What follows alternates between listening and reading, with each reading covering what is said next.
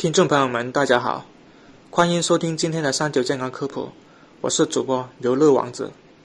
抗击疫情，我们一起。以下是疫情的最新消息。根据国家卫健委通报，截至二月二十三日二十四时，据三十一个省、自治区、直辖市和新疆生产建设兵团报告，现有确诊病例四万九千八百二十四例，其中重症病例九千九百一十五例。累计治愈出院两万四千七百三十四例，累计死亡病例两千五百九十二例，累计报告确诊病例七万七千一百五十例，现有疑似病例三千四百三十四例，累计追踪到密切接触者六十三万五千五百三十一人，尚在医学观察的密切接触者九万七千四百八十一人，累计收到港澳台地区通报确诊病例一百一十二例，香港特别行政区七十四例，出院十二例，死亡两例。澳门特别行政区十例，出院六例；台湾地区二十八例，出院五例，死亡一例。狡猾的新冠病毒不仅能通过飞沫传播、接触传播，也存在气溶胶、粪口传播的可能。近期全国多地出现了聚集性疫情，很多都是家庭聚集性病例。那么，家庭聚集性病例高发有什么特点呢？特点一，它传不快，家庭空间小。成员近距离密切接触，当家里出现第一例发病，其他成员受感染多半会在三天后发病。特点二，聚餐聚会成为家庭传播的高危行为。不像老外采用分餐制，中国家庭都是吃围餐，加之没有使用公筷的习惯，很容易通过饮食传染。三口之家还好，但十几口人的大家庭聚在一起吃喝玩乐。有很大的健康隐患。特点三，续发率高。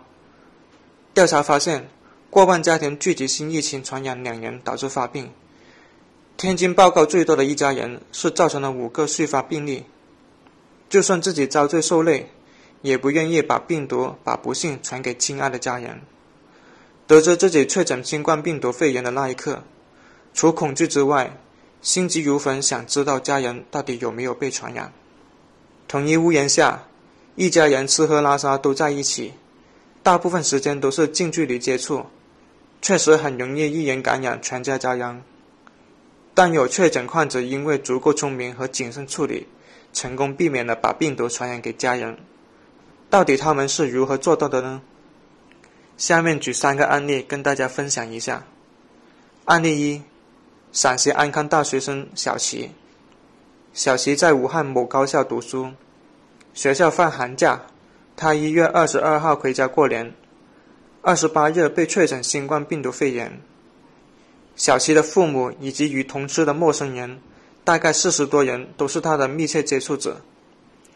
目前已经解除了医学观察，未被感染。治愈后，小齐分享了自己当时的处理经验。首先，戴口罩。他在新冠肺炎刚爆出消息时就买了医用 N95 口罩，在学校几乎天天都戴着口罩，外出买东西、用餐也戴着口罩，很少跟别人交流。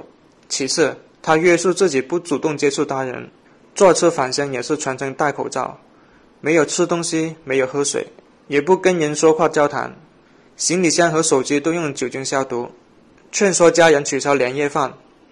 同时开始自我隔离，在家里跟父母分餐吃，没什么事就待在自己房间。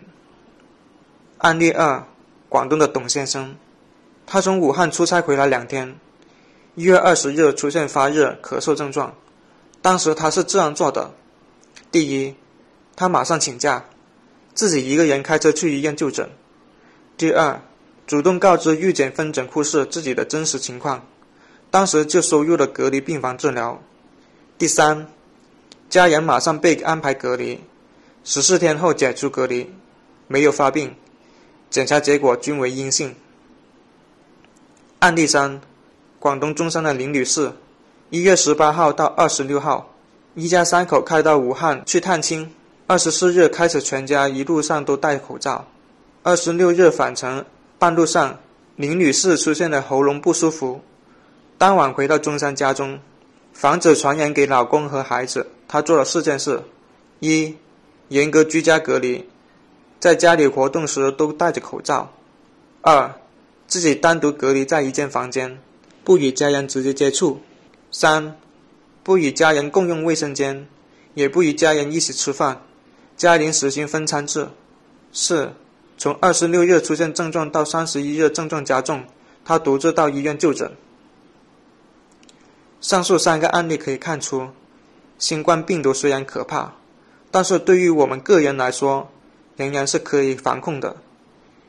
严格按照居家隔离的要求去做，发病后及时就诊和如实告知病史接触史，可以让家人得到充分的保护。这些防疫的方法，其实很多人都知道，就看用不用心去做。好了，今天的节目就到这里。如果您还有什么疑问，欢迎在评论区给我们留言，我们下期再见。